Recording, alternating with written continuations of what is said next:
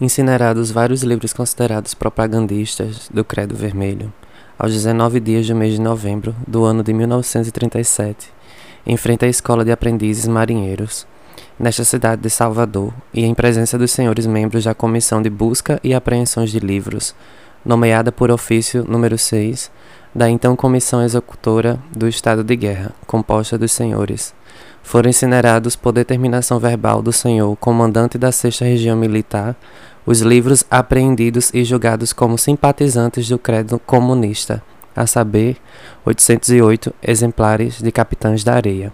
Reportagem publicada no Estado da Bahia, página 3, em 17 de dezembro de 1937. Olá, queridos ouvintes do podcast Caótico e Glória.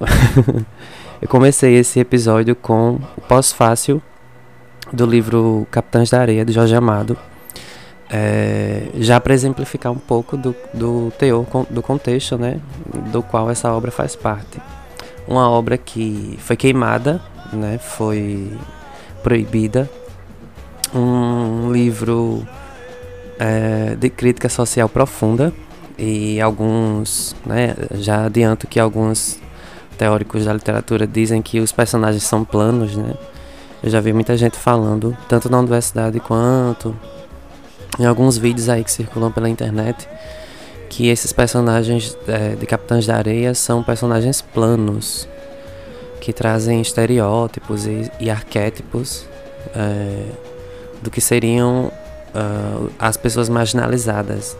Concordo em parte, mas a gente tem que olhar por um prisma mais crítico, né? De que literatura, é, por refletir as questões sociais, ela também tem um teor panfletário, né? E aí, é, livros panfletários, né? Ou livros que têm a temática, mas não se aprofundam muito em alguns temas, por exemplo, aqui no Capitães da Areia, com a crítica da luta de classes, né? e da questão do, do sistema mesmo é, arquitetado para que alguns é, algumas pessoas da sociedade como é, meninos pretos, pobres e órfãos sejam sempre colocados num, num lugar.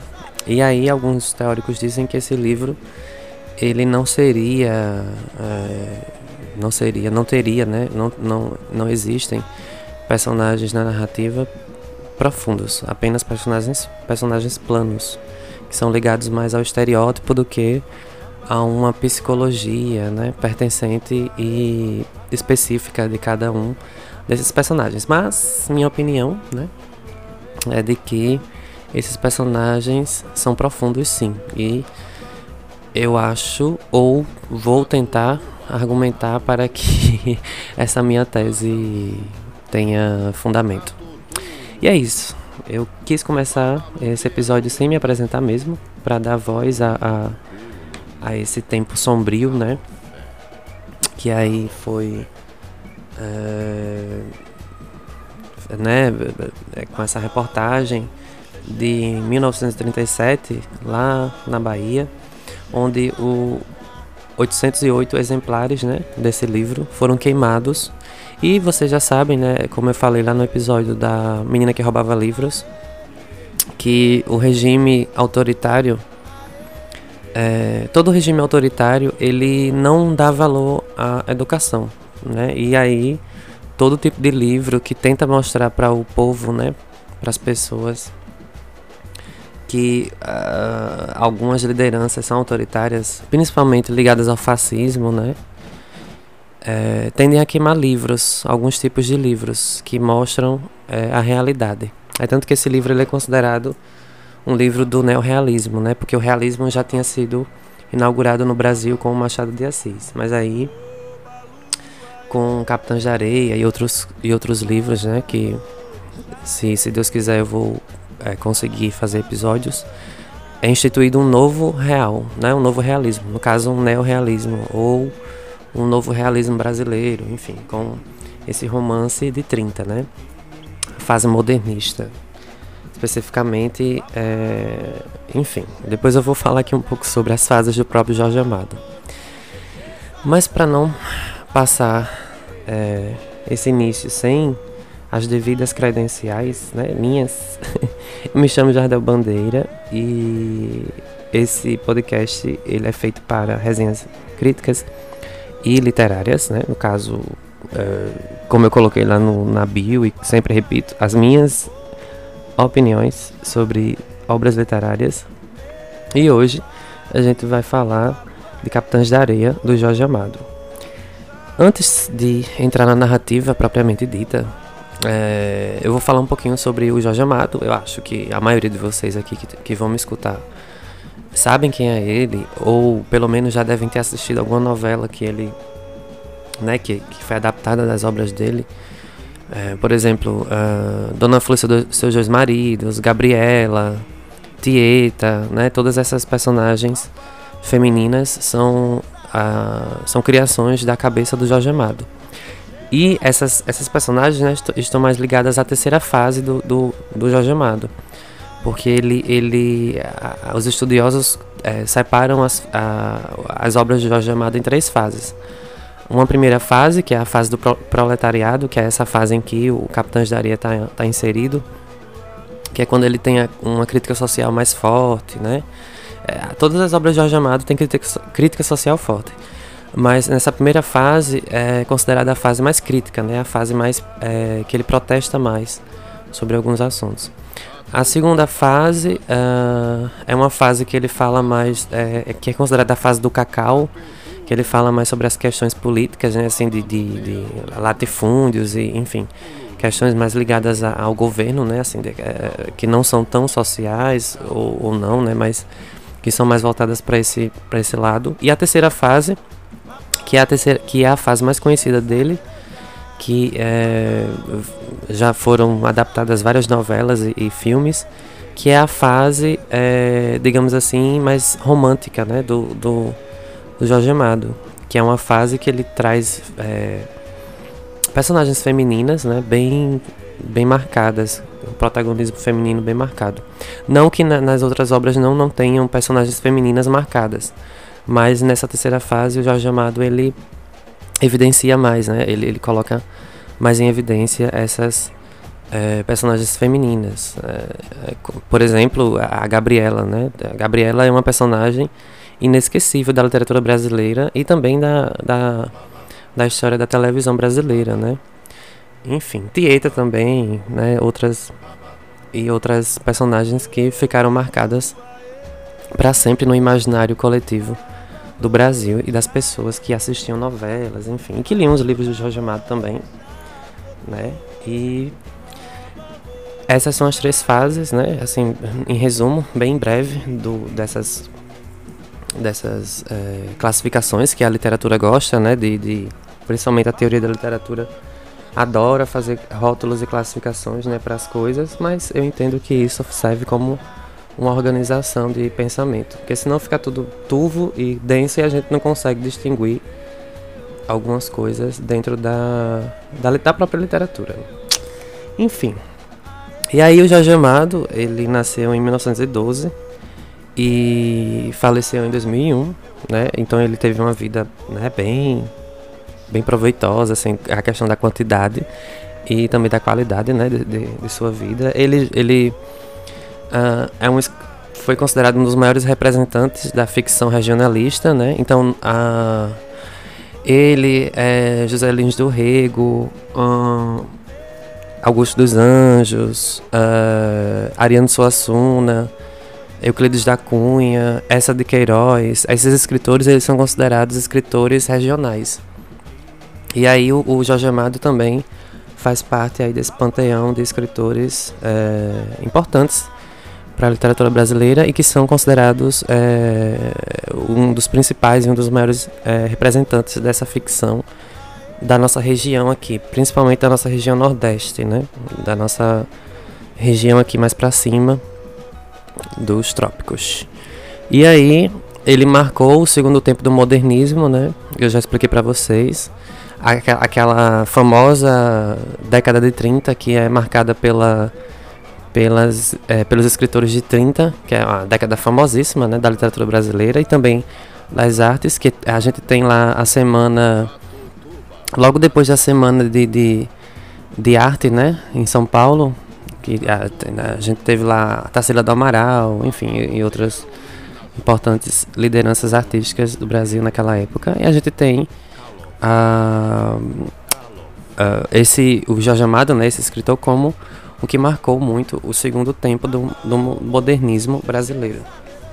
E a sua obra, assim, no geral, do Jorge Amado é considerada é, uma obra que, re, que era muito de descrever a realidade dos cenários rurais e também dos cenários urbanos, principalmente da Bahia, que é de onde ele é, né? E também de onde vem sua principal inspiração de suas obras e personagens. Então aí é, você vê que a biografia ela é um ponto de onde o Jorge Amado é, retira praticamente 100% de sua inspiração, né? Tanto observando as pessoas e a, os ambientes e as, as relações, as narrativas, quanto de sua formação né, enquanto pessoa. E aí isso influencia bastante nas suas obras, é, caindo de novo por terra aquele argumento de que a gente não pode analisar uma obra né, pelo viés biográfico. E como eu já falei em outras oportunidades aqui no podcast, a gente tem que olhar sim para a biografia porque você só vai escrever ou vai falar ou vai refletir sobre o que você vive, né? E uma das fundamentações de um bom escritor é falar sobre o que ele viveu, né? A não ser que seja uma, uma, uma obra literária de ficção, é, de, é, de ficção fantástica, né? Falando de coisas e objetos e pessoas e, e, seres que não existem, por exemplo, dragões e enfim, essa questão mais fantástica, duendes e fadas e se não for um escritor desse desse tipo, aí ele estritamente ou quase toda a sua obra é pautada numa vivência, numa experiência, né? Enfim, a infância e adolescência do Jorge, né, do Amado, ele nasceu numa fazenda, na fazenda Auricídia, em Ferradas, no município de Itabuna, na Bahia. E, como eu já falei, em 1912, né, é filho do João Amado de Faria e da Eulália Leal Amado, fazendeiros de cacau. Então é por isso que a segunda fase do, do, do Jorge Amado ela é muito ligada a essa questão do cacau e de todas as influências políticas e econômicas e sociais que a plantação, né, a, a, o cultivo de cacau exercia nessa época de sua infância e adolescência. Eu não vou ler toda a biografia do, do Jorge Amado, porque é, aqui não é um, um episódio para falar dele em específico, né, mas sim do, do romance do Capitães da Areia. Mas aí só para agosto de e a, a a critério né, de, de conhecimento, os primeiros romances que ele, que ele publicou, uh, o primeiro foi em, em, 1930, quando ele se muda para o, o, Desculpa, é, em 1930, quando Jorge Amado se mudou para o Rio de Janeiro, ele faz faculdade de Direito no ano seguinte, né, em 31. Em 32, ele publica o seu primeiro romance, que é O País do Carnaval. Narra a tentativa frustrada do intelectual brasileiro de formação europeia de participar da vida política e cultural brasileira, tendo fracassado, regressa à Europa. Em 1933, ele lança o segundo livro, chamado Cacau, que teve vários exemplares apreendidos, né? Eu já expliquei para vocês no começo. Ele foi um, um, um escritor que era muito perseguido pelo governo, né? Ele foi preso em 36, em 1936, por pertencer à Aliança Libertadora Nacional, junto com outros intelectuais, é, inclusive o Graciliano Ramos, né? outro importantíssimo escritor brasileiro. Em 37 é que ele publica O Capitães da Areia, que retrata a vida de menores, delinquentes, né, da Bahia. A obra é apreendida e censurada pelo Estado Novo e novamente ele é preso. Então, Jorge Amado ele foi preso duas vezes por seus livros. Em 1941 foi para a Argentina e começou a redigir O Cavaleiro da Esperança, que relata a vida de Luiz Carlos Prestes. Uh, e aí, é, outras importantes é, passagens de sua vida, né? O Jorge Amado ele foi deputado federal, muito ligado ao Partido Comunista, né? As questões mais de esquerda.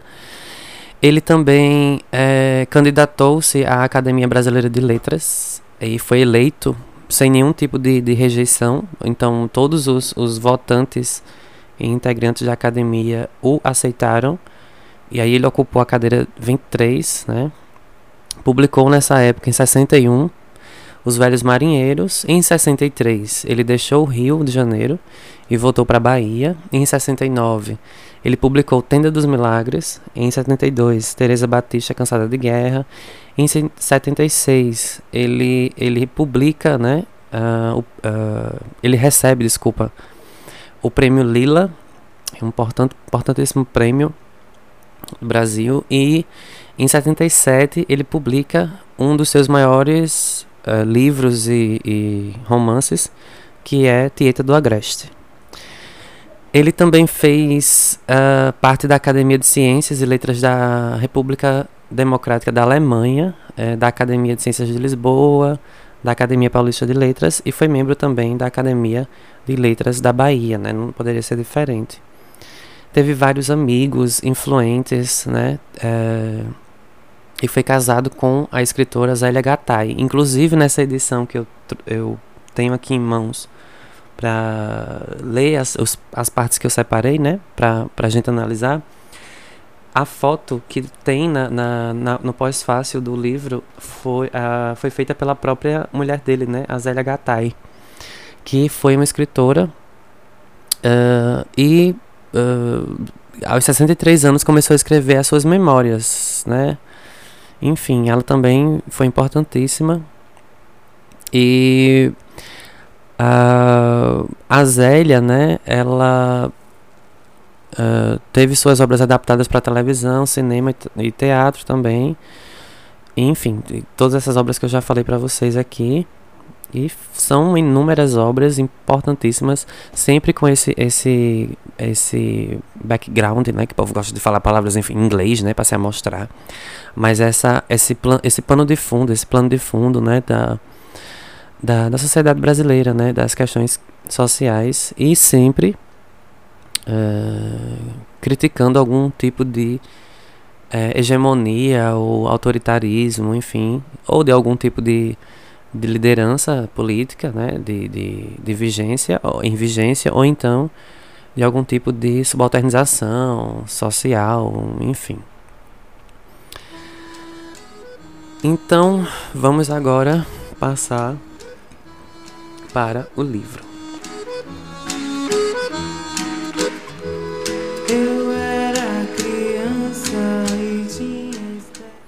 Em resumo, uh, Capitães de Areia é uma obra do, do escritor Jorge Amado, como eu já falei para vocês, foi publicado em 1937. Trata-se de um romance moderno que, de denúncia social com um tema centrado na miséria dos meninos de rua. O nome do livro faz referência ao bando de meninos, os Capitães de Areia. Essa o foi censurada pelo governo Getúlio Vargas e Jorge Amado foi preso durante o período da ditadura militar. Grande novidade, né? Por esse motivo, muitos livros, cerca de mil exemplares, foram queimados em praça pública em Salvador, né? Aquela coisa de mostrar para as pessoas que esse livro ele é condenável e que ninguém deve ler porque vai é, vai subverter a ordem vigente e tal, aquela coisa bem fascista, né? De governos autoritários. Uh, o resumo do livro, né? Eu vou falar aqui rapidamente, porque vou passar para vocês os trechos que eu separei para a gente ver. Mas envolve menores uh, na capital baiana, em Salvador, conhecidos como capitães. O grupo reúne cerca de 40 menores, entre 9 e 16 anos, que vivem no trapiche. Trapiche é um tipo de, de, de doca ou, ou, ou armazém que, onde uh, são colocadas. É, são colocadas é, várias, vários produtos né, para enviar para outros países tal. É como, como se fosse um, cais de um porto, né, só que de menor tamanho. Grande parte da história acontece no mercado, aquele mercado famosíssimo da Bahia, de Salvador, né, que a gente vê nos cartões, cartões postais uma das mais importantes aglomerações comerciais. Ali os meninos de rua pediam dinheiro eh, para comer ou roubavam, né, que era o mais comum para sobreviver. E eu li um, um, um artigo jornalístico, agora me esqueci o nome do, do, do jornalista. Depois, se eu lembrar onde foi que eu li e coloco o link no, na descrição do episódio, mas ele fala que é, esses meninos eles eram eles, eles tinham dupla orfandade, né? Eles eram tanto órfãos de família, ou então não tinham pai e a mãe, e também eram órfãos da sociedade, eram órfãos do Estado, porque também o Estado não queria que eles existissem, né? E, enfim, é uma crítica profunda. Até hoje a gente vê reverberações dessa orfandade dupla, ou pelo menos da orfandade do Estado.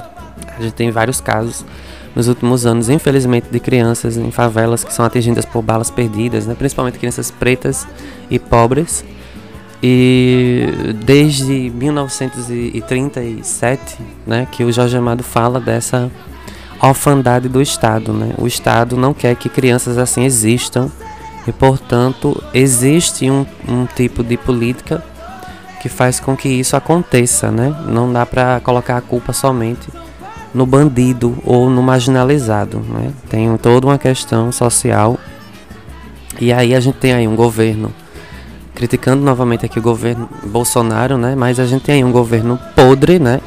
Um governo é, ridículo, autoritário e que flerta com, com uh, ideologias fascistas que fecham os olhos para essas questões. Então aí você vê o desmonte de vários tipos de ONGs e, e, e associações que é, tentam minimizar esses impactos sociais, mas que o governo atual, né, infelizmente, é, tá cagando para isso, né? Usando as palavras do nosso querido presidente, que ele falou numa, numa das lives que ele, da, essas lives ridículas que ele faz na internet, né?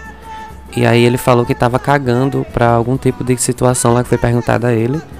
E aí o governo caga, né? Na cara de todo mundo quando ele não dá suporte e não dá subsídio para que essas questões sejam minimizadas.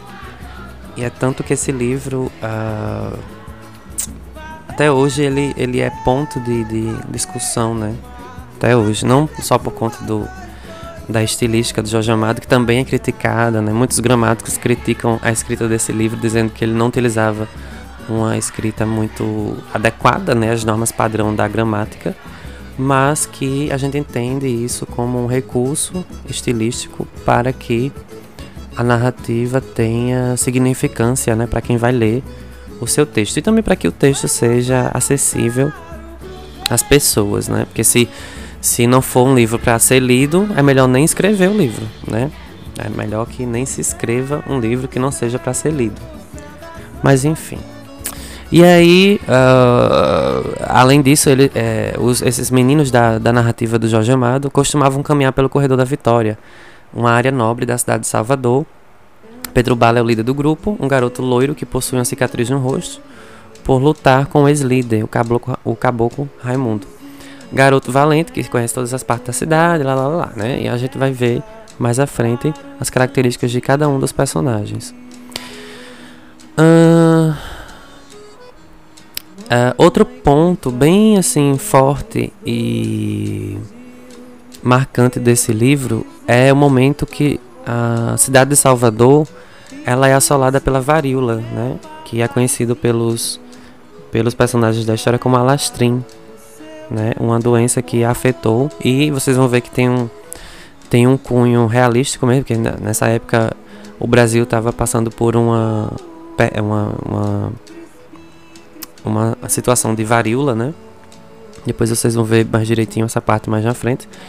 Mas aí, é, outro ponto importantíssimo da obra é quando a cidade de Salvador sofre com esse, essa doença. E aí, vários meninos, crianças abandonadas, morrem à míngua, né? Já que o Estado não tá nem aí para essas pessoas, o governo não tá nem aí, não faz nada, e aí essas pessoas morrem é, sem, às vezes, ser enterrada, né? Vocês vão ver nessas, nessas páginas mais tristes da obra de, de Jorge Amado. E aí falando dos personagens, né? A gente tem aí alguns personagens, são muitos personagens, né? São é, no, é, é, dito no livro que existem mais de 100 meninos, né?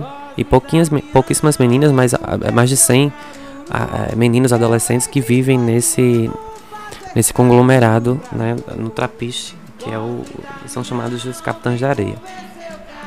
E aí o primeiro personagem, né, e o mais importante deles, eu diria, né, que é o Pedro Bala, que é o líder do bando que teve um caso de amor com Dora. É uma figura central e paternal, Pedro Bala, né? Seu pai, chamado de Loiro, foi líder sindical e assassinado, e assassinado pelos policiais durante uma greve. Mais tarde, ele mesmo, né, o Pedro Bala, se torna revolucionário comunista. Outro é, personagem é o professor, chamado de professor. Seu nome é João José, ele é sonhador e muito talentoso. Ele rouba livros para apresentar histórias aos meninos do bando. Alimenta seu amor por Dora, a garota de João Bala, representa a parte intelectual do grupo, planejando os roubos. Mais tarde, torna-se um pintor e passa a viver no Rio de Janeiro. É, outro personagem é o padre José Pedro. Auxilia e prega a palavra de Deus aos meninos de rua. Mais tarde, ele se muda para o sertão vocês vão ver que esse padre ele tem um papel fundamental na narrativa mais à frente. Outro personagem é uma mãe de santo, é a Aninha, que ela é, é mãe de santo da religião africana chamada, do, chamada de candomblé, né? Na, na, narrativa. É amiga dos garotos e por vezes aconselha o bando. Então você vê aí que o Jorge Amado, só na descrição dos personagens, a gente já tem essa, essa duplicidade religiosa colocada na narrativa. Né? Ele tanto então, aí veja, 1937, o governo considerava esse livro uma propagação, né, é, do diabo, né, porque a, nessa época, né, até hoje, né, as pessoas consideram a religião africana como coisa do diabo. Ninguém pode, ninguém pode falar em orixá, senão é exorcizado na hora, né? Então, o preconceito religioso existe, existia bastante nessa época. Até hoje existe muito ainda. As pessoas não conseguem é, aceitar que o Brasil ele foi construído por mãos negras e indígenas, né? Enfim, e aí querem impor uma religião que não tem nada a ver com a nossa cultura. Enfim, Jorge Amado coloca, né, para, é, enfim, é, também para não ser tão assim, eu acredito que ele tinha colocado o padre e a mãe de santo é, em, em equilíbrio na história, para que a obra não fosse tão longe, né, tão inverossímil, né, no caso, aquela questão de é, tentar uh, refletir, tem, desculpa, tentar colocar a realidade daquele momento na narrativa. Então ele coloca também um padre, né, para aliviar um pouco, né, as tensões da narrativa. Já já vista que ele já sabia que o livro ia causar muita polêmica. O próximo personagem da história é o Volta Seca, né, outro menino que se junta ao grupo de Lampião e torna-se cangaceiro. No entanto, ele foi capturado e condenado pela, pela polícia, né?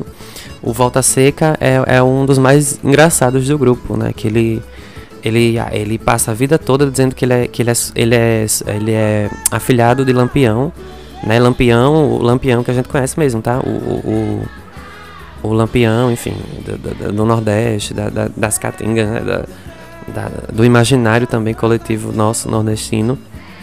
E aí a gente, a gente pensa que que é só história da cabeça dele, né? A gente vai lendo o livro e vai achando que ele tá contando só é, uma coisa que disseram para ele, que a mãe disse para ele antes de morrer, né? Que ele era é, afilhado do, do próprio Lampião. E aí ele, ele se acha muito por conta disso.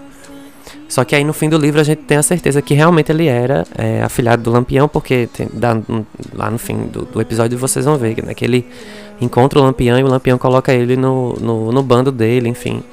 E depois, infelizmente, ele é capturado e é preso, né? Ele passa muito tempo na cadeia por ser. por ter sido. Né? Depois que o Lampião é morto e tal. E, e ele é preso e como ele ainda é um adolescente na época, a polícia não mata ele, né? Somente o prende, enfim, julga e, e o condena à cadeia. Outro importante é, personagem é o João Grande. É um menino alto e corajoso ele torna-se marinheiro, né, embarcando no navio de carga do Lloyd. Então veja, vejam vocês, né, os meninos, né, os capitães da areia, eles não nem todos eles seguiram a, o mundo do crime, né? Eles viviam nesse nesse nesse local porque eles não tinham para onde ir, né? Eles não tinham onde morar, eles não tinham o que comer, enfim, aí eles fizeram uma grande família, né? Inclusive o livro não é dando spoiler, né? Mas assim, a, o episódio, né? Já digo que é cheio de spoiler, então é, é um episódio para refletir a obra, não para é, fingir que, que, é que eu li, né? Enfim. então é um livro para quem realmente já leu, tá? Esse episódio é um. Desculpa. Esse episódio é um, é um episódio para quem já leu o livro. De verdade. E várias vezes, né? Inclusive. E aí a Revolução. É, ou para quem não leu também, né? Porque assim, tem gente que. É, não gosta de ler muito, né? E aí é, o episódio também serve para apresentar a vocês a narrativa, né? E aí, como eu falava para vocês, ó, sobre essa questão deles, nem todos eles terem seguido o, mundo do crime, né? Assim, a questão da, da, da vida uh, criminosa. E aí, a, o, o livro termina com essa frase, com, com um dos capítulos que se chama assim: A Revolução é uma pátria e uma família, né? Então, é, a família que eles conseguiram construir foi essa. Então, é, só tem essa família, eles só conhecem essas pessoas. Então, eles têm que viver ali, mesmo que seja de passagem, né? Vocês vão ver que vários integrantes do grupo, né? Desse grupo, que é criminoso, chamado pela polícia de grupo criminoso de marginais, é um grupo de passagem, às vezes, é um momento de passagem. E aí você vê que muitos deles não, não se tornaram criminosos, né? Ou pelo menos não, não seguiram na vida do crime, foram para outros destinos. Então, João Grande, por exemplo, ele se torna marinheiro. Né? O Sem Pernas é um próximo personagem. Infelizmente, o Sem Pernas uh, ele apresenta uma grande amargura que ele era um deficiente físico, né? um PCD, uma pessoa com deficiência. Essa expressão já está em desuso, né? Que andava cocheando, ele era coxa de uma perna. Né? No fim, ele se suicida quando estava fugindo da polícia. Né? Então, o fim do Sem Pernas é um fim muito triste. Um próximo personagem é o Pirulito, mesmo que se é, é um membro que se preocupa com os pecados cometidos. Tornou-se frade, entrando para uma ordem religiosa. Antes era um dos mais cruéis do grupo, no entanto foi influenciado pelas palavras do padre José. Então veja aí, o Pirulito, que é um desses integrantes, ele não, ele não continua no, no mundo do crime, né? Ele é, é, ele, ele sempre teve essa vocação, né? essa vontade de, de ser padre e aí de, de, de, seguir estudando, né? E, enfim, ser padre. E aí ele é levado pelo, pelo padre José para é, entrar na congregação religiosa, né? E deixa o grupo, né? Depois de, de algum tempo. E aí a, a, a, ele se torna frade, né? É tanto que ele é muito grato ao, ao padre José pela, pela orientação. Outro personagem é, bem característico, né?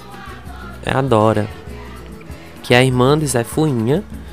Dora tem um caso com Pedro Bala, né, que é o líder do grupo, e ela é vista como uma mãe para o grupo, já que o Pedro Bala é como se fosse um pai, né, é uma figura é, de pai. A Dora acaba por é, levar essa figura, né, para ela de mãe, ou pelo menos de madrasta, né. E é, é e ela, após ser capturada, ela morre, né? E ela, infelizmente, a Dora morre é, com a, a varíola. Né? Ela, ela, acaba pegando a varíola no, no, na cadeia, né? A cadeia muito mal é, estruturada e aí eles, alguns que são presos, né? Já no fim do livro, eles acabam por pegar a varíola, que era um ambiente muito, muito inóspito e, e, e sujo, né? E sujo. E aí eles acabam pegando a varíola. Outro personagem da, da obra é o Boa Vida, que é um dos membros mais malandros ele con, e con, conquistadores, né, mais, mais charmosos do grupo. Ele tocava violão e, e ele aparecia pouquíssimo no, no, no trapiche, né, lá no lugar onde eles dormiam. Outro grupo é a Dal, outro personagem é a Dalva, que era prostituta e era amante de Gato, né? Gato, que era um dos mais malandros sedu e sedutores do grupo. Tem um caso com a Dalva, né? Eh, tornando-se cafetão depois dela.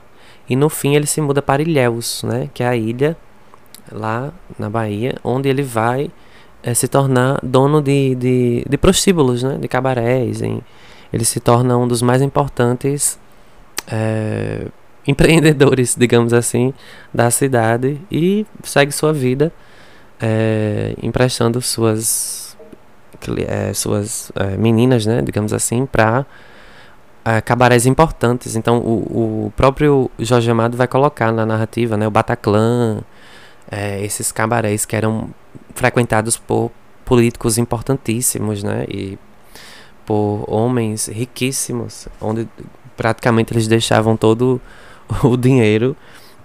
E aí o gato, né, que é esse menino é, esperto, né, digamos assim, ele acaba virando um dos maiores cafetão, cafetões do, da Bahia. E aí ele fica rico, enfim. A, a, gente tem também, aqui quase encerrando tá, essa parte dos personagens, o Almiro, que é um membro do grupo que morreu de varíola. Essa passagem da morte dele na narrativa é bem triste, bem triste mesmo, né? É uma parte que.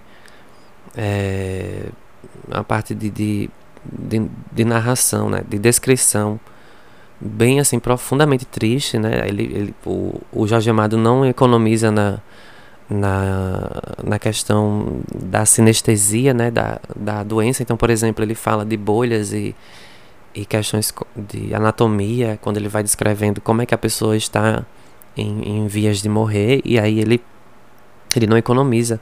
Quando ele vai falar da morte de Almiro, que é um, dos membros do grupo que morreu da varíola.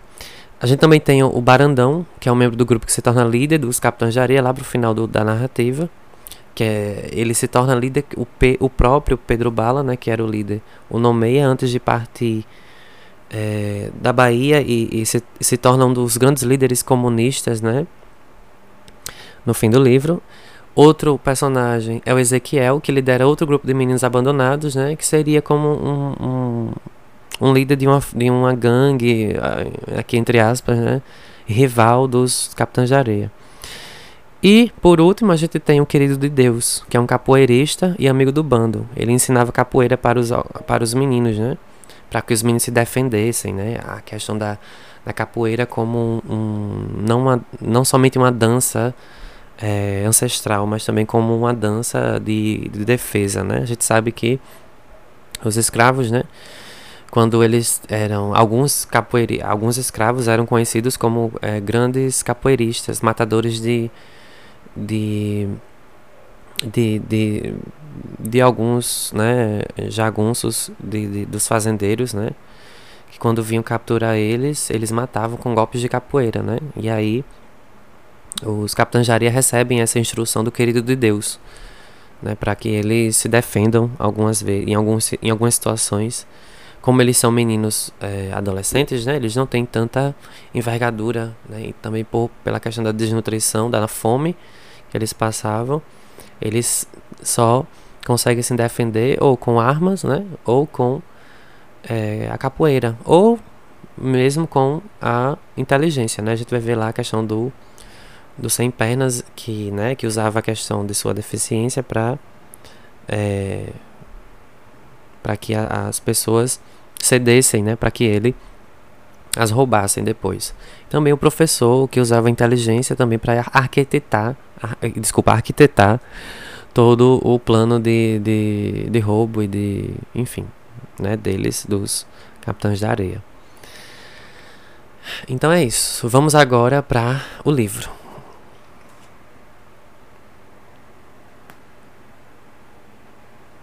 A primeira parte do livro, né, o livro, né, de antemão, é, o livro ele é dividido em três partes. Então, uma primeira parte, né, que é a parte maior do livro, é a parte que toma mais as folhas da narrativa, né, a parte que, que é onde ele vai, é, o Jorge Amado vai descrever, o Jorge Amado vai trazer os primeiros conflitos da história, os motins e os motes da história, né.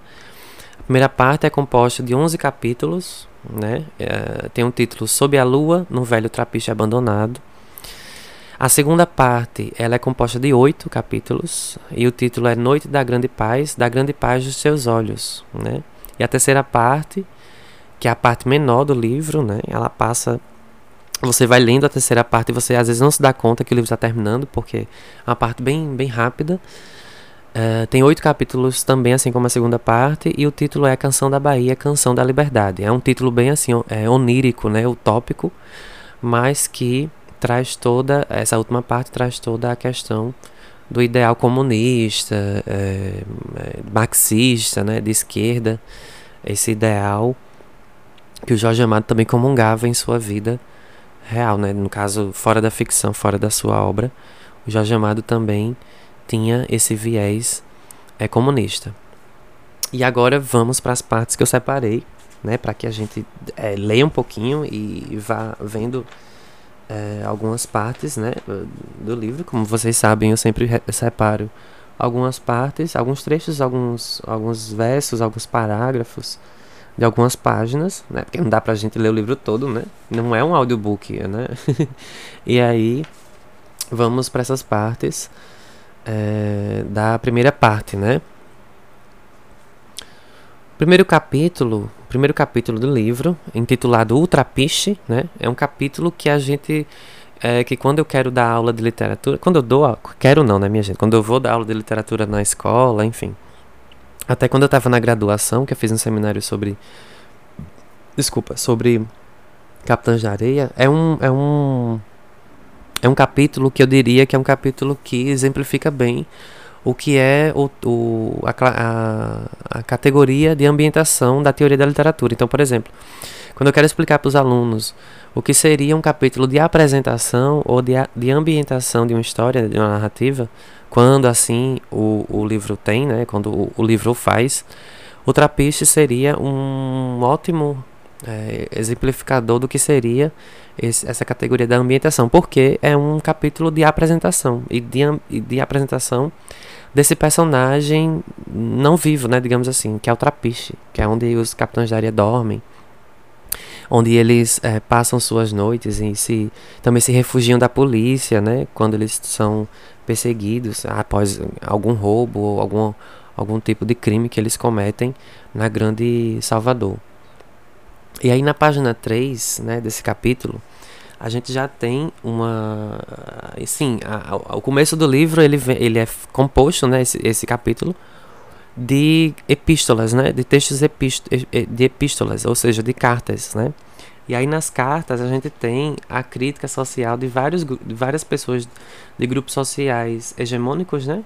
Então a gente tem uh, no começo uma, como se fosse uma reportagem, é bem interessante que o Jorge Amado faz uma uma alusão à, própria panfletagem, né? A própria que a gente conhece hoje por clickbait, né? Essa palavra em inglês que muita gente conhece hoje, que é aquela questão que é muito associada a fake news, né, de você trazer títulos títulos chamativos que é para as pessoas irem lá e clicar no link e isso gera dinheiro, né, para quem está fazendo aquilo. E aí a, o Jorge Amado ele começa a, a, a, esse capítulo do Trapiche com esses clickbaits, né, essas essas uh, reportagens, né, que seriam uh, fundamentadas pelas cartas, né, depois que você a gente vai ver. E aí essa primeira reportagem da, na página 3 dessa edição, que é a 77 né? A edição 77, a edição 77 do livro. Vocês vão ver aí no, no encarte do episódio a capa desse livro, tá? Que é da... Não era um livro vendido. Esse livro eu peguei ele na escola, na época que eu estudava ensino médio. É um, era, é um livro que faz parte, fazia parte, né? Que o governo Bolsonaro está acabando com tudo mas é um livro que fazia parte de um programa nacional do ensino médio de 2008, no governo Lula, que ele é, colocava livros de literatura de crítica social nas escolas, né? Grandes livros de literatura clássicas do, do, do cânone é, brasileiro. Enfim, isso aí eu vou deixar para lá, senão não vou, vou, não vou falar sobre o livro, vou falar sobre governo. E aí, na página 3 desse, dessa edição, de 2000, 2008, né? As, edição 77. Diz assim: Crianças ladronas, as aventuras sinistras dos capitães da areia, a cidade infestada por crianças que vivem de, do furto. Urge uma providência do juiz de menores e do chefe de polícia. Ontem houve mais um assalto. E aí, só nesse título você já tem uma crítica, né? Quando a reportagem diz assim: a cidade infestada, infestada, vejam o uso dessa palavra a cidade infestada por crianças que vivem do furto. Então eles colocam as crianças, né, a, a, o que seriam marginais, no patamar de doença. É como se fosse uma doença, né? Ter essas crianças na rua é uma doença para a sociedade. A gente não pode ter essa doença, né? Tem, a cidade está infestada, tem que matar essas crianças ou prender, né? Então é isso que a, a, a reportagem ela propaga nesse começo de livro. Então esse é um ponto que eu achei importante a gente é, ver, né, verificar que é o uso dessa expressão a cidade está infestada, né? A cidade está infestada. Poderia, poderia ter, ter, ter usado qualquer outra palavra, né? Que não associasse as crianças a, um, algum tipo de doença, né? Mas o Jorge Amado, né? Sabendo de sua vida como escritor, a gente já sabe que isso faz parte de sua crítica literária. Já na página 10 e 11, né? Na página 10 e 11, a gente tem uma carta de uma mãe costureira à redação do Jornal da Tarde. E aí nessa carta é bem interessante. Uh, que é, é uma carta, né? É uma carta onde uh, tem uma mãe. Aí você já vê o olhar de uma mãe, né? Porque tem, tem várias cartas que são que são é, que o Jorge Amado coloca no, no, no começo do livro. E aí, antes da carta dessa mãe, tem a carta do secretário do chefe de polícia à redação do Jornal da Tarde. E aí é como se fosse cartas ao leitor, né? Carta, carta ao leitor, né? É carta do leitor, que é a resposta a essa reportagem. E aí o, o secretário o chefe de polícia tem um tom bem diferente do tom da carta uh, do juiz também, né? Que também manda uma carta, que é a carta da mãe. Bem diferente. Aí o, o Jorge Amado coloca em, em lados né, iguais, assim, a opinião de cada um. E aí o que chama mais atenção, porque a gente já sabe que o juiz e o policial vai falar só coisas negativas das crianças, né? Essas crianças que estão no trapiche. E aí é a, a carta da mãe que chama mais atenção nesse começo. Quando ela diz assim, tá? Senhor redator, desculpe os erros e a letra, pois não sou costumeira nestas coisas de escrever. E se hoje venho à vossa presença é para botar os pontos nos is. Vi no jornal a notícia sobre os furtos dos capitães da areia, e logo depois veio a, veio a polícia e disse que ia perseguir eles. E então o doutor dos menores veio com a conversa dizendo que era uma pena que eles não se emendavam no reformatório, para onde ele mandava os pobres. É para falar no tal do reformatório que eu escrevo estas mal traçadas linhas. Eu queria que seu jornal mandasse uma pessoa ver o tal do reformatório, para ver como são tratados os filhos dos pobres, que têm a desgraça de cair nas mãos daqueles guardas sem alma. Meu filho Alonso teve lá seis meses, e se eu não arranjasse tirar ele daquele inferno em vida, não sei se o desgraçado viveria mais seis meses. Uh, o menos que acontece para os filhos da gente é apanhar duas e três vezes por dia. O diretor de lá vive caindo de bêbado e gosta de ver o chicote cantar nas costas dos filhos dos pobres. Eu vi isso muitas vezes, porque eles não ligam pra gente e diziam que era para dar exemplo. Foi por isso que tirei meu filho de lá. Se o jornal do Senhor mandar uma pessoa lá, secreta, há de ver que comida eles comem, o trabalho de escravo que tem, uh, que nem um homem forte aguenta, e as surras que tomam. Mas é preciso que vá secreto, senão se eles souberem, virá um céu aberto. Vá de repente, e há de ver que tem razão. É por essas e outras coisas né, que existem os capitães da areia. Eu prefiro ver meu filho no meio deles que no tal reformatório. Se o senhor quiser ver uma coisa de cortar o coração, vá lá. Também, se quiser poder conversar com o padre José Pedro, que foi capelão de lá e viu tudo isso. Ele também pode contar, e com melhores palavras que eu não tenho. Maria Ricardina Costureira. Publicada na quinta página do Jornal Tarde, da Tarde, entre anúncios sem clichês e sem comentários. Então veja, o Jorge Amado, né, eu li integralmente tá, essa carta, é a página 10 e 11 do livro. A, a visão que a mãe de um desses, né, que foi considerado um dos integrantes né, do, do cap, dos Capitães da Areia, tem da realidade, né? É uma, é uma mulher que não tem instrução, digamos assim, né? Não tem formação superior, mas que ela tem formação social, né? E aí ela deixa a opinião do juiz, né? Um, de um juiz e de um chefe de polícia qualquer aí no chão, né? Quando ela diz que não adianta colocar os meninos em reformatórios que não vai surtir efeito nenhum. Eles vão sair pior do que eles entram, do jeito que eles entram lá. E aí depois a gente tem a carta do padre, a gente também tem a carta do diretor do reformatório que não, depois não, não, não consegue dizer nada, né? É, enfim. E aí é, é que a gente tem propriamente dita a, o começo do, do capítulo 1, né? Que é o trapiche. Uh, e aí, como eu já falei para vocês, o trapiche tem muita descrição e apresentação. Então esse capítulo ele não tem muito, é, assim, muita, muitas informações da dos conflitos na narrativa, né? Mais para é, é mais para a questão mesmo da apresentação e ambientação da narrativa. E aí também é, a gente tem um duplo sentido nessa palavra trapiche, né?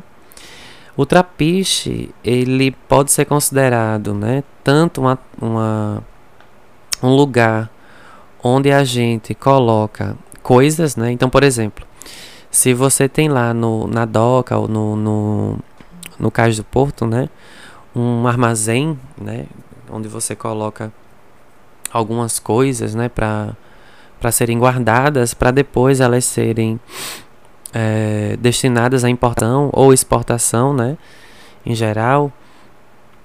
É, na cultura nordestina, né, daqui do, do Nordeste do Brasil, o trapiche significa outra coisa, né? Significa um pequeno engenho de açúcar que é movido por bois, né? Aqui é um, um tipo de engenho bem antigo, né? Que ele não, não, não utiliza energia elétrica, utiliza tração por, por animais. E aí o Jorge Amado coloca a palavra trapiche para uh, eh, usar uma alegoria de que esses meninos eles estão sendo moídos pela sociedade. Esses meninos eles estão sendo mortos e assassinados pelo Estado, né, pelas, pela polícia que deveria proteger. Mas aí ele coloca que esses meninos estão sendo moídos, né, moídos como bois, como, como lixo mesmo, como cana, para que seja tirado deles o máximo de sangue possível, né, para que isso é, faça com que o, os chamados cidadãos de bem, né, durmam tranquilos, né? Para que eles durmam tranquilos, a gente precisa matar as crianças que são marginais, né? É assim que uh, Jorge Amado abre seu livro. É bem interessante essa crítica social que ele faz. No capítulo 2, intitulado Noite dos Capitães de Areia, a gente tem lá na página. Uh, deixa eu ver aqui. Na página 30, um exemplo é, um exemplo de que o, o livro fala do abandono infantil, né? Do abandono infantil e é, corrobora com aquela noção que eu falei para vocês da, da orfandade, tanto de pais quanto do Estado, né? Quando o Estado também não quer saber dessas crianças. E aí lá na página 30, num dado ponto, a narrativa diz assim: o que ele queria era felicidade, era alegria, era fugir de toda aquela miséria, de toda aquela desgraça que os cercava e os estrangulava. Havia, é verdade, a grande liberdade das ruas, mas havia também o abandono de qualquer carinho, a falta de todas as palavras boas. Pirulito buscava isso no céu, nos quadros de santo, nas flores murchas que trazia para Nossa Senhora das Sete Dores, como um namorado romântico dos bairros chiques da cidade, traz para aquela a quem ama com intenção de casamento. Mas o sem pernas, que é o outro, né? Não compreendia que aquilo pudesse bastar. Ele queria uma coisa imediata, uma coisa que pudesse que pusesse seu rosto sorridente e alegre, que o livrasse da necessidade de rir de todos e de rir, de tudo, que o livrasse também daquela angústia, daquela vontade de chorar que o tomava nas noites de inverno. Não queria o que tinha pirulito, o rosto cheio de exaltação. Queria uma alegria, queria, queria alegria, uma mão que o acarinhasse, alguém que com muito amor o fizesse esquecer o defeito físico e os muitos anos, talvez tivesse sido apenas meses ou semanas, mas para ele seriam sempre longos anos, que vivera sozinho nas ruas da cidade.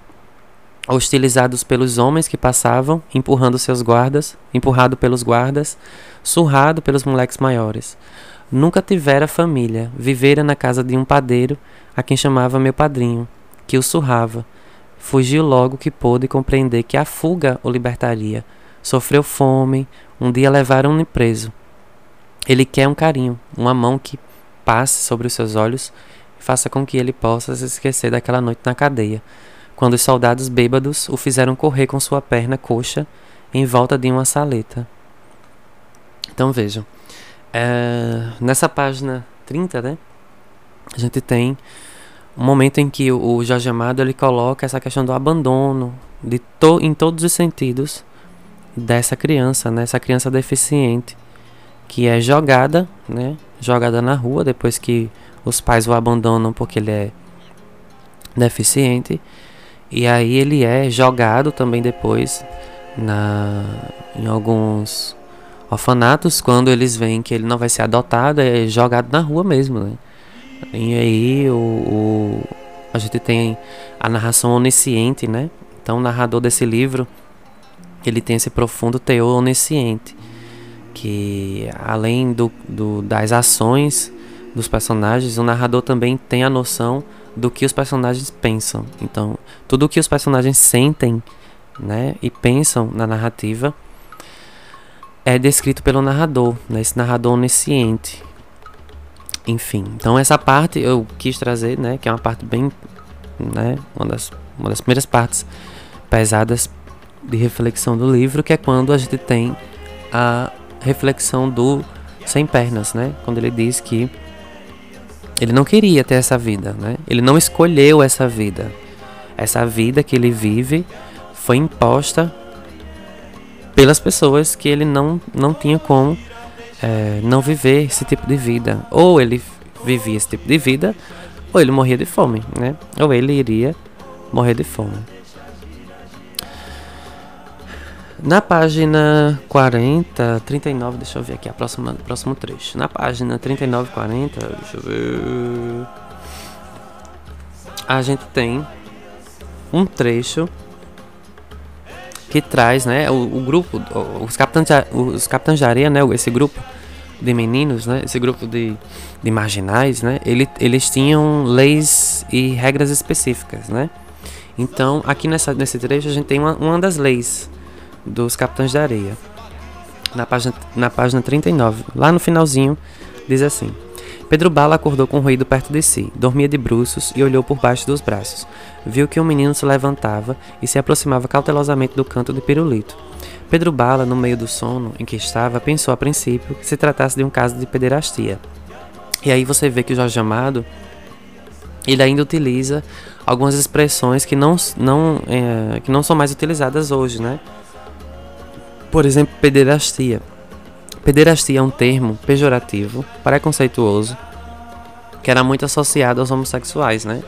E aí com, com o advento né, da, da, das políticas sociais, dos debates, né? Enfim, e dessa questão de, de olhar para a, alguns comportamentos sem esse viés é religioso, esse, essa expressão entrou em desuso, né? E até uma expressão criminosa você chamar alguém de pederasta, né? Você tem que provar que até a pederastia não existe, né? O que existe é a pedofilia, né? Que é, que é esse outro termo que aí sim é um crime, né? Continuando aqui, e ficou atento para expulsar o passivo do grupo, pois uma das leis do grupo era que não admitiriam pederastas passivos. Mas acordou completamente e logo recordou que era impossível, pois Pirulito não era destas coisas. Devia se tratar de furto Realmente o garoto já abriu o baú do pirulito. Pedro Bala se atirou em cima dele. A luta foi rápida. Pirulito acordou, mas os demais dormiam. E aí ele achava que era por conta disso, né? Que ele estava acordando no meio da noite.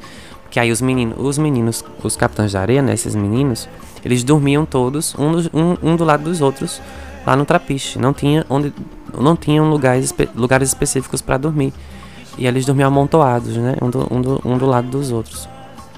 E aí qualquer movimento qualquer movimento, né, eles sempre estavam em alerta, né, alguns ficavam de sentinela, né, era notado. E aí quando o, um deles se levanta, né, é, Pedro Bala, é, um deles se levanta, e aí ele, depois ele é, é ele é expulso, né, esse, esse integrante do grupo, que não tem um nome, é só para exemplificar como era a lei do, dos capitães de areia.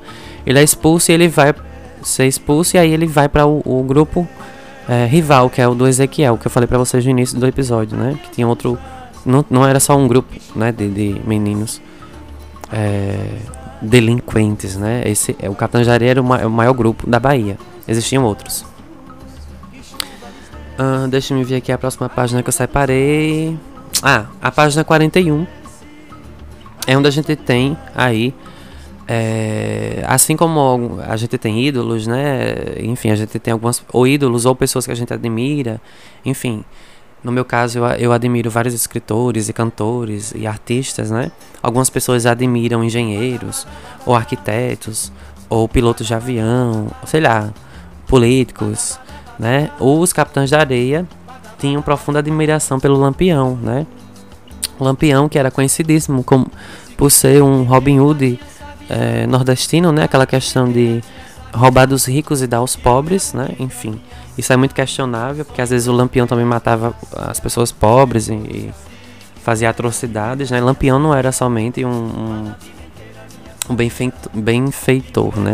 Realmente não era. Ele era também um anti-herói, né? Essa questão de ser um herói que não tem uma índole é, polida, né? E aí nessa, nesse trecho que diz assim: O professor buscou uma vela, acendeu, começou a ler a notícia do jornal. Lampião tinha entrado numa vila da Bahia, matara oito soldados, deflorara moças, saqueara os cofres da prefeitura. O rosto sombrio de Volta Seca se iluminou. Sua boca apertada se abriu num sorriso. E ainda feliz deixou o professor que, a, que apagava a vela e foi para o seu canto. Levava o jornal para cortar o retrato do grupo de Lampião. Dentro dele ia, ia uma alegria de primavera, né? Que é o Volta Seca, que é o afilhado de Lampião. Então a gente vê aí que qualquer coisinha que, que alguém lesse ou falasse de Lampião, o Volta Seca, né, e também os Capitães de Areia, sentiam admiração, né, sentiam que eles eram representados. A questão da representatividade que não é muito, muito positiva, né, mas como eles viviam essa vida é, delinquente, aí o Lampião era o ídolo é, maior, né, era, era o, o o ápice de um grupo de meninos, né, no caso aí adultos, no caso de Lampião, para é, fazer essa representação do que seria, né, assim, pensando que eles iriam se tornar adultos ali ainda, aquele trapiche, né, eles iriam, né, consequentemente, formar também um grupo é, um grupo é, de cangaceiros urbanos, né, digamos assim, de cangaceiros da, do mundo da cidade, da, da, do, do, do, urbano, do que é da cidade. Como uma gangue, né? Como, como seria uma gangue mesmo. Na página 59, vamos lá para a página 59. A gente ainda está no capítulo 1, tá? Desculpa, no, na parte 1 do livro. Na página 59, uh, eh, a gente tem um trecho uh, que fala sobre essa questão da orfandade ligada à mãe, né? Que eles não têm a mãe. E aí eles, eles associam muito o mar, né? A questão de Iemanjá, essa questão de Iemanjá, né? Ser a orixá, que é a mãe de todos os orixás. Eles também convertem essa, essa, esse arquétipo, né? Esse arquétipo da, da orixá Iemanjá para eles, né? Então eles se sentem filhos de Iemanjá. Já até que eles moram do ladinho do mar, né? Eles o Trapiche fica do lado do mar, né, ali de Salvador. E aí nesse trecho uh, eles falam também de, de música, né? A música que eles escutavam, assim como com o som do mar, né? A música que eles escutavam, a música que eles tinham companhia todas as noites, era o som do mar. E aí trazia essa, essa reverberação da, da Iemanjá. E aí, num dado momento do. do e também essa questão do, do, da, do canto da sereia, né? Essa questão mitológica de que a sereia é a que encanta né, os homens com o som de, da, do cantar de suas. É, de suas. Uh, de, de, de, sua sensualização, digamos assim, de seu ser sensual, esse, esse seu lado de encantamento, né? E aí o mar seria o encantamento desses meninos enfim. E aí alguns meninos encaravam Iemanjá realmente como a mãe, né? E alguns meninos encaravam Iemanjá como uma sereia bonita, né? Essa questão mais sexual. E aí nessa página 59 tem um trecho que diz assim: Quer ver uma coisa bonita? Né? Volta Seca deixou o cavalo onde montara Lampião e veio para eles. Quer ver uma coisa bonita? Todos queriam. O sertanejo trepou no carrossel, deu corda na pianola e começou a música de uma valsa antiga. O rosto sombrio de, de, de Volta Seca se abria no sorriso. Espiava a pianola, espiava os meninos envoltos em alegria. Escutavam religiosamente aquela música que saía do bojo do carrossel, na magia da noite da cidade da Bahia, só para os ouvidos aventureiros e pobres dos capitães da areia. Todos estavam silenciosos. Um operário que vinha pela rua, vendo a aglomeração de meninos na praça, veio para o lado deles e ficou também parado, escutando a velha música. Então a luz da lua se estendeu sobre todos. As estrelas brilharam ainda mais no céu. O mar ficou de todo manso. Talvez que Emanjá tivesse vindo também ouvir a música. E a cidade era como que um grande carrossel, onde giravam em invisíveis cavalos os capitães da areia. Neste momento de música, eles sentiram-se donos da cidade e, ama e amaram-se uns aos outros. Se, se sentiram irmãos, porque eram todos eles sem carinho e sem conforto, e agora tinham o carinho e conforto da música. Volta Seca não pensava com certeza em Lampião neste momento. Pedro Bala não pensava em ser um dia o chefe de todos os malandros da cidade, ou sem pernas em se, jogar do, em se jogar no mar, onde os sonhos são todos belos, porque a música saía do bojo do velho carrossel, só para eles e para o operário que parara, e era uma, uma valsa velha e triste, já esquecida por todos os homens da cidade. Então aí nesse trecho, né, além dessa reverberação da Iemanjá, né, essa questão é, mitológica e psicológica, né, também, é, a gente tem esse momento do carrossel, né, que eles, às vezes eles, eles uh, e quando vinha um parque para a cidade, né, um parque, um parque de diversões, né, com, com brinquedos, um deles era o carrossel, que era o que, o que eles mais gostavam, porque tinham cavalos, né? E aí ele, eles é, traziam essa questão do, do, do, cangaço, né? De andar em cavalos. E também dessa coisa de ser cavaleiro, de ser um, um de ser um, um, guerreiro, enfim, essa questão do cavalo. E também a questão da infância, né? Quando eles é, andavam no carrossel, aquela música e aquele movimento no carrossel eles se desprendiam da delinquência, né? Nesse momento, num momento bem bonito que o Jorge Amado coloca na obra, é o momento em que eles é, se tornam meninos, né? Crianças, adolescentes, do, como realmente eles de fato eram. E aí é nesse momento que o leitor, né? Que, quando vai ler esse livro, vê que realmente, né? Se eles não tivessem naquele tipo de vida, né? Naquele tipo de marginalização, eles seriam crianças normais, digamos assim, entre aspas, né? Crianças que estariam vivendo sua infância é, dentro dos padrões, né? Dentro dos, da, das leis e da, dos padrões que a sociedade impõe, né? E que é natural e que é saudável, né? Também. E aí é nesse momento que a gente vê que o carrossel serve como esse, como essa alegoria para mostrar para o leitor, né? Para gente que lê a narrativa que esses meninos eles não são é, marginais, né? Eles estão marginais, né? Tem uma grande diferença aí. Eles não nasceram marginais, né? Eles não nasceram bandidos. Eles se tornaram por várias questões. Claro, né? Que tem muita discussão até hoje.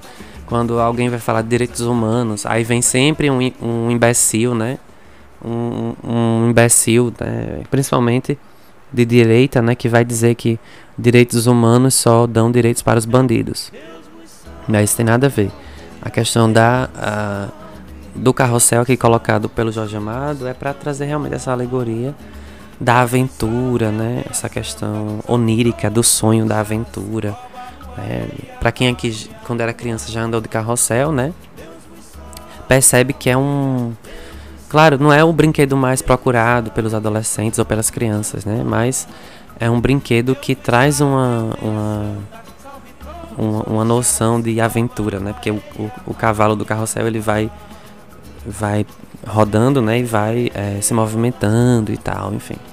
Traz uma traz uma, uma, um sonho, né? Traz uma sensação de sonho de estar no momento bom,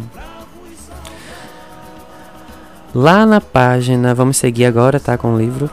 Lá na página 68, 69, deixa eu passar aqui. Eu tô com o livro na mão, é por isso que tá um pouco complicado pra, pra poder passar, mas vai dar aqui. Pronto. Lá na página 68, 68 e 69, né? 68 e 69, a gente tem a relação da religião, né? E sociedade. A gente tem o padre e pirulito, né? A gente tem aí a relação que eu falei para vocês lá no início, né, do pirulito, que ele se torna padre e frade, né? Ele tem a vocação para ser padre. A gente tem aí a relação de influência, né, de pessoas que uh, aquela questão de que, como eu falei para vocês agora há pouco, eles não são delinquentes, né? Eles não são marginais, eles só estão marginais, né? Eles, eles estão nessa vida por uma falta de oportunidade. E aí é quando você tem a relação do padre, né, com pirulito, é que você vê realmente que o Jorge Amado queria colocar que essa poderia ser uma das causas, né? Pode ser ou poderia ser uma das causas que levam a criança dessa, abandonada, né, a seguir o mundo marginal, né? No caso, o mundo do crime. Claro que tem pessoas que seguem o mundo do crime por opção, né? Isso aí não é, é determinante. E aí na página 68 e 69 a gente tem um trecho que diz assim: A princípio, o padre José Pedro pensara em levar os capitães da areia às beatas. Pensava que assim salvaria não só as crianças de uma vida miserável, como salvaria também as beatas de uma inutilidade perniciosa. Poderia conseguir que elas se dedicassem aos meninos com a mesma fervorosa devoção com que se dedicavam às igrejas e aos gorros dos padres. O padre José Pedro adivinhava mais do que sabia que se elas passavam os dias em inúteis conversas nas igrejas ou a bordar lenços para o, para o padre Clovis, era porque não, havi, não haviam tido na sua malograda existência de virgens um filho, um esposo a quem dedicar seu tempo e seu carinho. Olha que interessante essa parte. Jorge Amado coloca né, que algumas beatas das igrejas, né, por não terem é, tido marido e, filho, elas se dedicam aos, aos gordos padres, ou seja, é uma analogia que o Jorge Amado faz aquela questão de da, da igreja algumas vezes não olhar para o lado, né? No caso, é, é só você ver, por exemplo, como a ideologia do, do, atual Papa, né, o Papa Francisco, que é o Papa que leva o nome de um, de um santo, né, que também era crítico, né? A questão das posses e das riquezas. É só você ter a, a, a, intuição de ver como era o Papa, o Papa anterior, né? Que é o Bento XVI, que era um Papa que ostentava muito, era, tinha muita pompa. Ele escondia vários casos de, de, de corrupção na igreja, né? Tô falando aqui igreja católica, tá? E na e tudo mais também serve para outras igrejas, né? E também casos de pedofilia e, e ele fechava os olhos para isso e, e, hoje a gente tem um papa totalmente diferente, né? É um papa que conversa mais com o pobre, né? Que deveria ser isso, né? Sempre deveria ter sido assim, mas a gente sabe que não é, não foi bem assim. E aí o Jorge Amado ele coloca essas beatas, né? Como é, alegorias de pessoas não somente ligadas à igreja, mas também de pessoas que servem um Deus que não existe, né? Esse Deus que que não estaria feliz né, com essa servidão. E aí ele diz que em vez delas estarem é, enchendo né, o, a igreja de, de, riquezas, né, como a maioria das, dessas beatas são velhas ricas, deveria estar, por exemplo, ajudando uma criança dessa, né, ou adotar uma criança dessa, se dedicar a uma criança dessa. Né. E aí tem a questão da adoção também. E aí, continuando, ah, o, narrador, o narrador diz assim: Agora ele levaria filhos para elas. Muito tempo. É, desculpa. Agora ele levaria filhos para elas. Muito tempo o padre José acariciou este projeto. Chegou mesmo a levar para a casa de uma um menino do reformatório, isso muito antes de conhecer os capitães da areia, quando apenas ouvia falar neles. A experiência deu maus resultados. O menino arribou da casa, na solteirona, levando uns objetos de prata, preferindo a liberdade da rua, mesmo vestido de farrapos e sem muita certeza de almoço, aos bons trajes e almoço garantido com a obrigação de rezar o texto em voz alta, assistir várias missas e bênçãos todos os dias. Depois o padre José é, compreendeu que a experiência tinha fracassado mas por culpa da solteirona aqui do menino, porque evidentemente pensava Padre José Pedro, é impossível converter uma criança abandonada e ladrona em um sacristão, mas é, mas é muito possível convertê-la em um homem trabalhador. E esperava, quando conhecesse os capitães de areia, entrar num acordo com alguns deles e com as beatas para tentar uma nova experiência agora bem dirigida. Então veja, é quando Jorge Amado diz que não dá para mudar a essência de uma criança dessa, né? O que dá para fazer com ela é tentar é, colocar ela de novo é, no sistema, né? Digamos assim. E aí a parte que ele, que o pirulito, né? Que a gente tem aí a parte onde o, o, o pirulito ele tem essa descoberta da vocação dele para o sacerdócio, né? Da Igreja Católica, né? E aí a, o, o, é uma parte que diz assim. Uh, mas o padre José Pedro tinha sido operário e sabia como tratar os meninos. Tratava-os como a homens, como a amigos, e assim conquistou a confiança deles. Se fez, amigos de, se fez amigo de todos, mesmo daqueles que, como Pedro Bala e o professor, não gostavam de rezar. Dificuldade grande só teve mesmo com sem pernas. Enquanto que o professor, Pedro Bala, o gato, eram indiferentes às palavras do padre, o professor, no entanto, gostava dele, pois lhe trazia livros. Pirulito, Volta Seca e João Grande, principalmente o primeiro, muito atentos ao que ele dizia, sem pernas lhe faziam uma oposição que a princípio tinha sido muito tenaz. Porém, o padre José Pedro terminara por conquistar a confiança de todos, e pelo menos em Pirulito descobriram a vocação sacerdotal. É, mas naquela tarde não foi com muita satisfação que o viram chegar. Pirulito se aproximou e beijou a mão do padre. E aí você vê que Pirulito ele tem essa, essa sempre essa, esse respeito, né? E aí a gente é, pode identificar isso como uma vocação mesmo, né? Já que Pirulito ele não tinha mãe nem pai, né? Assim como todos os outros capitães de areia, mas ele nutria uma forte admiração pelo padre. E aí o padre também, né? É, o padre também é, motiva, né? O pirulito a seguir o sacerdócio. Deixa eu passar aqui para o próximo trecho.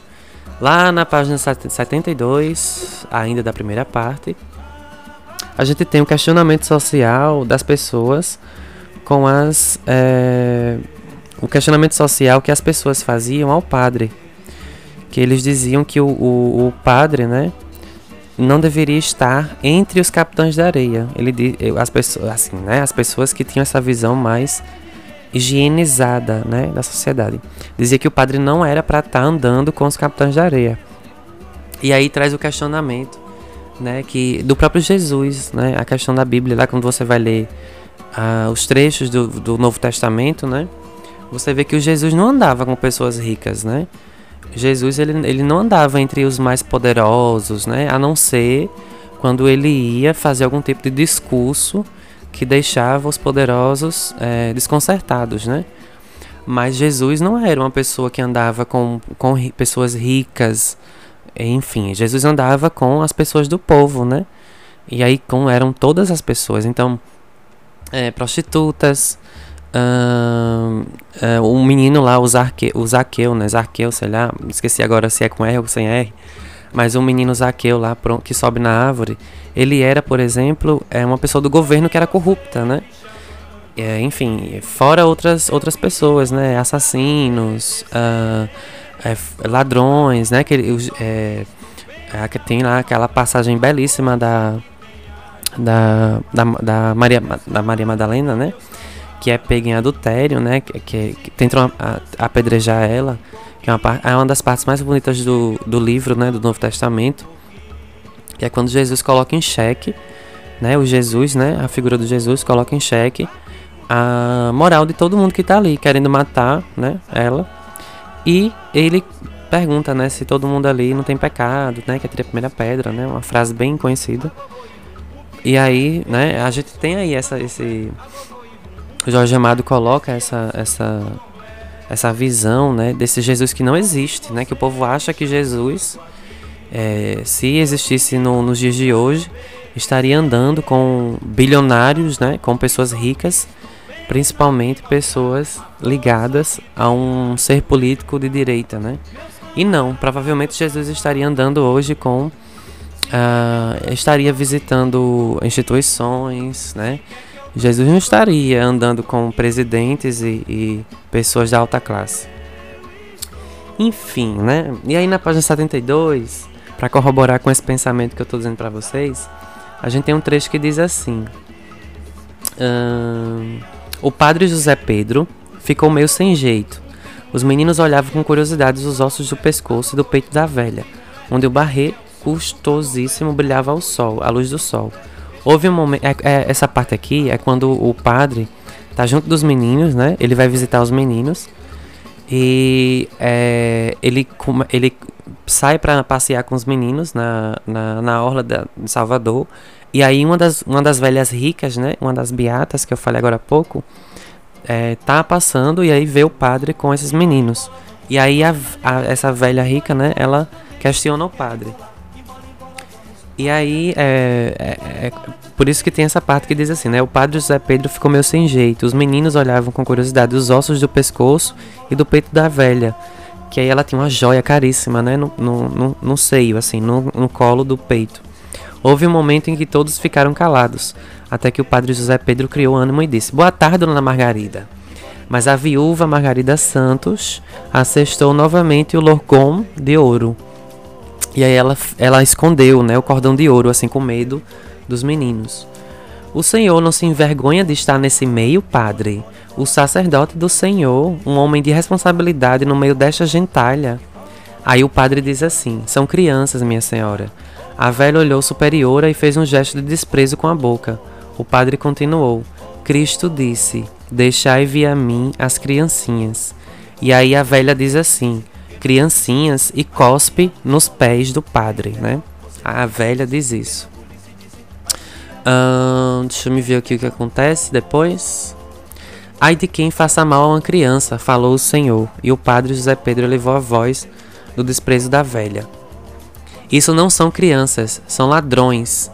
Ladrões, isso não são crianças, são capazes até de ser os capitães da areia. Ladrões, repetiu com nojo. Os meninos a fitavam com curiosidade. Só o sem pernas que tinha vindo do carrossel, pois Inhozinho França já voltara. A olhava com raiva. Pedro Bala se adiantou, um passo quis explicar. O padre só quer a Ju, mas a velha deu um repelão e se afastou. Não se aproxime de mim, não se aproxime de mim, mundice. Se não fosse pelo padre, eu chamava o guarda. E aí você tem, né, nessa parte, o Jorge Amado trazendo essa crítica social, né, principalmente essas pessoas religiosas que uh, não entendem, né, ou não querem entender essa parte social, né, essa parte desses meninos que vivem na rua, né, que não é escolha deles, né. Se fosse para escolher, eles escolhiam estar vivendo em, em lugares é, caros e confortáveis, né. Mas, mas, mas, mas, a gente tem a subversão dos ideais do Cristo, né? os ideais de, de Cristo, né? Seguindo aqui na narrativa, a gente vai falando esses pontos de crítica social e vai ficando chateado, né? Mas é, vamos lá, senão não termina esse livro, né? Porque é um livro profundamente crítico. E aí na página 81, 82, a gente tem em questão quando uh, o Jorge Amado coloca o corpo profano e o corpo sagrado. E na página seguinte, que é a página 83, a gente tem a virgindade também, né? A gente, claro que o, o Jorge Amado não ia deixar de falar da questão sexual dos meninos, né? São adolescentes em, em, em fase de iniciação sexual. Claro que eles não poderiam estar fazendo isso nessa idade, né? De 10 a 14 anos, né? 12 anos, 11 anos, eles não podiam estar se iniciando no sexo. Mas como não tem nenhum tipo de de olhar protetor, né, de, de olhar regulador, orientador, eles começam sua vida sexual fácil, fácil. Até porque eles conviviam muito com várias prostitutas, né? É, enfim, e aí eles iniciam sua vida sexual logo cedo. Assim terminamos a primeira parte do episódio e uh, o próximo episódio que vai ser postado vai ser a parte 2, certo? Então vejo vocês na parte 2 deste episódio.